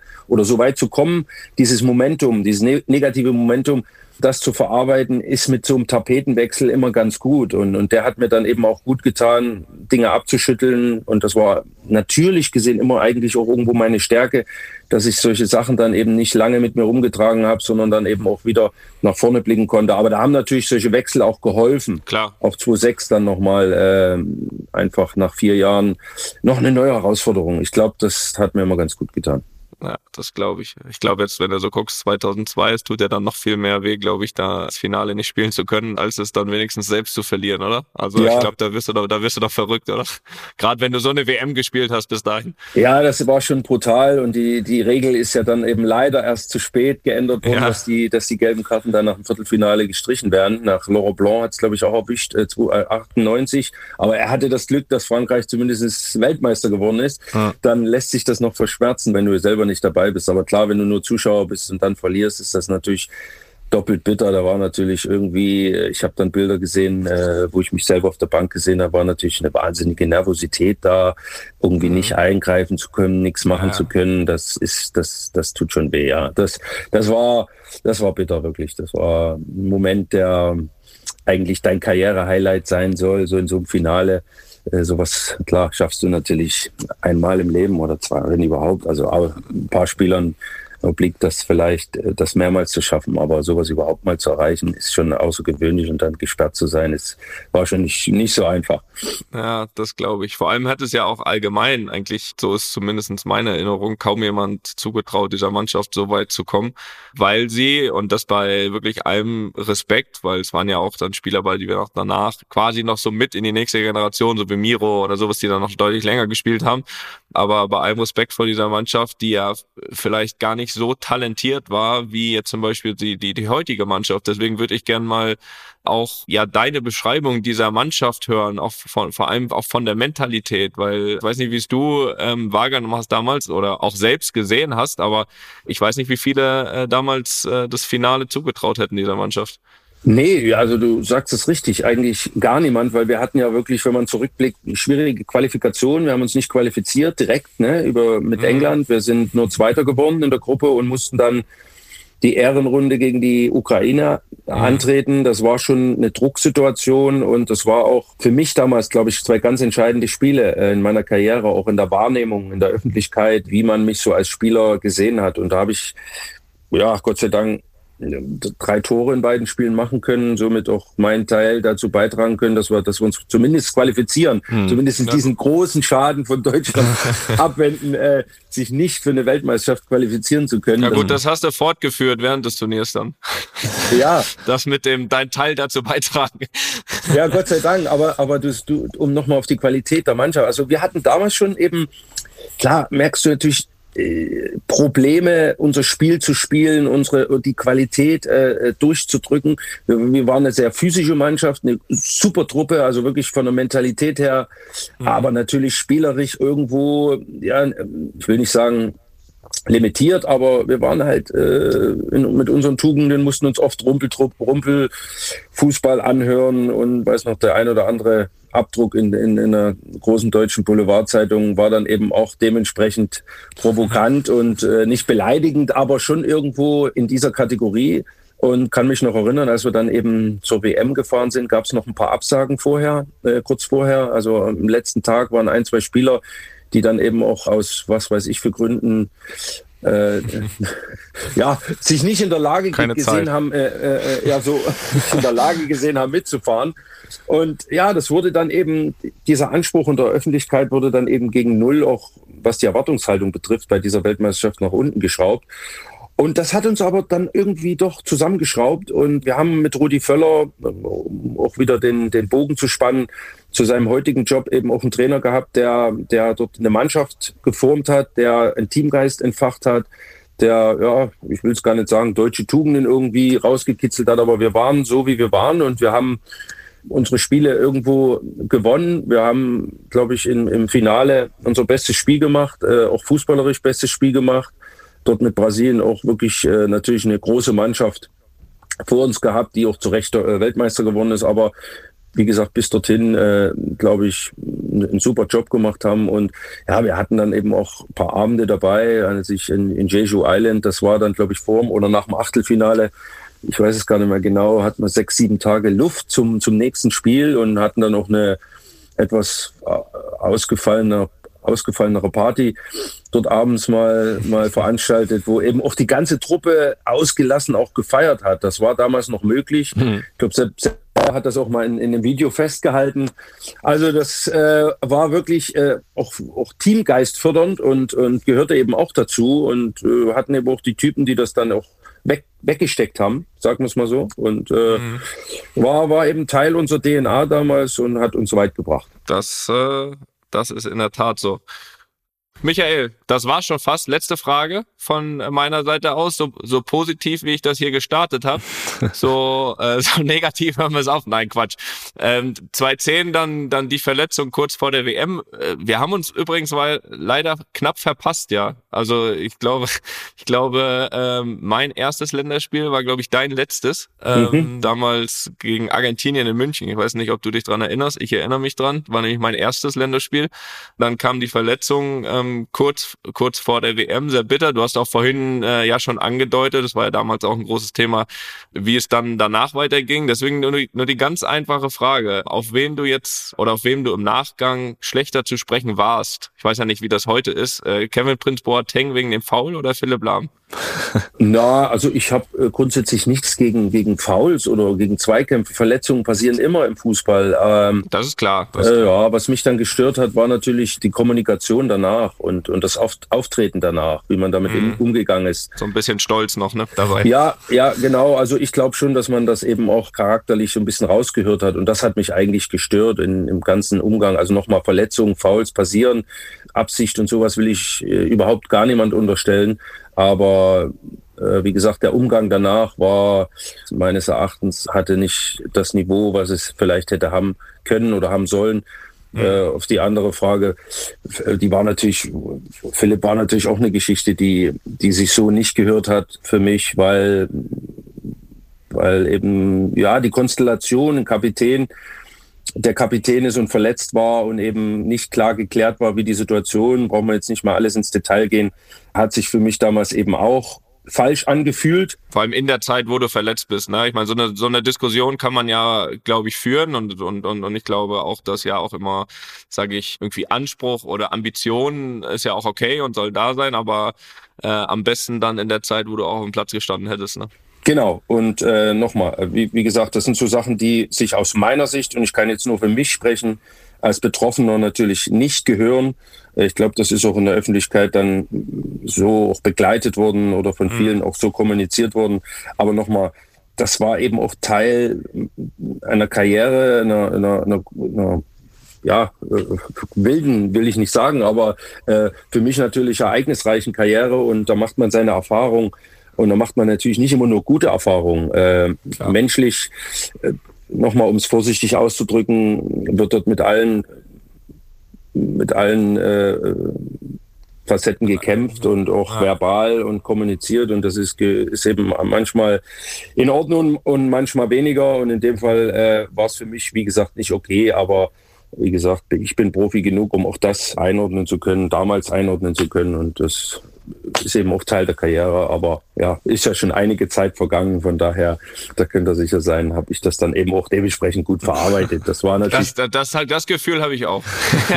für mich ist ja, äh, äh, war viel enttäuschender eigentlich, dass das dann eben auch äh, noch Teil dass Philipp seinen Anspruch anstellt, ist ja die eine Sache, aber dass eben der Trainer äh, das dann auch laufen lässt, beziehungsweise nicht kommentiert und eben solche für mich Verhaltenskodexe, die einfach nicht gehen, eben auch mhm. noch, indem ich mich nicht dazu äußere, eigentlich noch toleriere. Das war für mich mhm. viel enttäuschender und da kommen wir eben auf den Trainer zu sprechen. Äh, wie gesagt, ich hatte in der Yogi Löw eine großartige Zeit.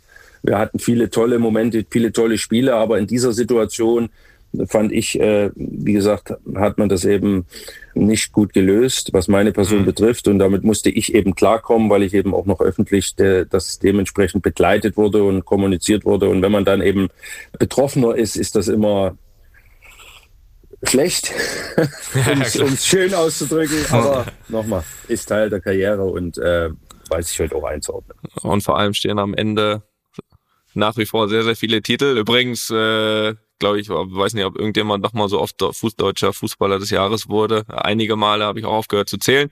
Äh, Michael, auf jeden Fall vielen, vielen Dank, dass du dir äh, die Zeit genommen hast hier äh, für uns. Und äh, ja, ich hoffe, wir sehen uns bei Gelegenheit mal. Ich äh, muss ja noch ein bisschen äh, rumrennen, eine Zeit auf dem ja, Platz, aber ja. irgendwann, irgendwann kriegen wir das bestimmt hin. Ja, ich hoffe auch. Ja. Viel, viel Erfolg dir auch noch in den, in den letzten Spielen. Ne? Ich meine, äh, äh, du wirst sicherlich auch dann, wenn du aufhörst, äh, der ein oder andere äh, diese na, deine großartige Karriere, die du ja jetzt schon hast, die du vielleicht jetzt noch gar nicht so, ich meine, du, du nimmst das natürlich wahr, brauchen wir jetzt nicht aufzählen, aber die Wertschätzung und, und das Genießen kommt erst später, das kann ich dir, das kann ich dir versprechen. Ja, das stimmt, das glaube ich dir aufs Wort, speziell ja bei diesem Verein, ne? also ich habe das bisher auch immer bei jedem einzelnen Champions League Sieg war es so, wenn wir das erste Freundschaftsspiel danach verloren haben, vier Wochen später, dann war das, war das eigentlich, war das eigentlich vergessen. Im Gegenteil, eigentlich ja. äh, noch während der ersten Rede hier immer vom, vom Florentino, also auch jetzt wieder nach dem Champions League Sieg im Sommer, war es so, so, und jetzt geht's Richtung 15. Champions League Sieg. Ja, okay, alles klar alles klar. Also ich werde es irgendwann genießen, ja. Ich, ich, ich, ich gebe mir Alles klar. Michael, vielen, vielen Dank und äh, bis bald. Danke euch auch. Ja, von Macht's meiner gut. Seite natürlich auch nochmal, es äh, war für mich äh, natürlich auch wieder sehr spannend, viel zuzuhören, aber ich glaube, Toni, wir können ja auch sagen, wir sind ja mit Michael auch irgendwie fußballerisch groß geworden. Äh, war ja auch mal irgendwo ein Vorbild, von daher für mich auch mal ein großes Ereignis heute hier, dass wir mal alles ein paar, ja, paar Hintergründe, äh, den Werdegang nochmal zu besprechen, von dir zu hören. Das war für mich sehr interessant. Also auch von mir vielen Dank, Michael, und auf bald. Sehr gern. Okay, macht's gut. Ciao, ciao. Einfach mal Lupen ist eine Studio Bummens Produktion mit freundlicher Unterstützung der Florida Entertainment. Neue Folgen gibt's immer mittwochs. Überall, wo es Podcasts gibt.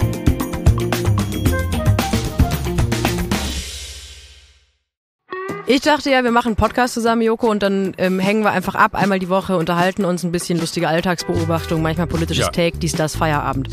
Was stattdessen passiert, ich muss Sport machen. Schöne Naja. Scheiße. Auf eine gewisse Art und Weise ist es aber auch abhängend, ne? ja gut, ähm, das ist aber so, so eine Entwicklung, die man natürlich nicht kommen sieht, wenn man einen Podcast beginnt, wo man aber, wenn man einen Podcast hat, wie wir beide, der jeden Donnerstag erscheint, äh, und Sunset Club heißt, sehr dankbar darüber ist, dass zum Beispiel ein Gast wie Kai Pflaume sagt, hast du nicht Bock auf eine Klimmzug-Challenge? Ja, und jetzt mache ich seit zweieinhalb Monaten, trainiere ich Klimmzüge. Bald ist es soweit. Die große Auflösung, habe ich es geschafft, einen Klimmzug zu schaffen. Also habe ich es geschafft, ihn zu schaffen. Und die Laune ist im Keller bei mir, außer natürlich, wenn wir uns unterhalten miteinander. Aber den Rest der Zeit, den ich nicht mit dir Podcast mache, mache ich ja Sport. Ja, äh, schaltet doch einfach ein und hört rein. Wir würden uns sehr freuen. Und wenn es euch nicht gefällt, sagt bitte keinem.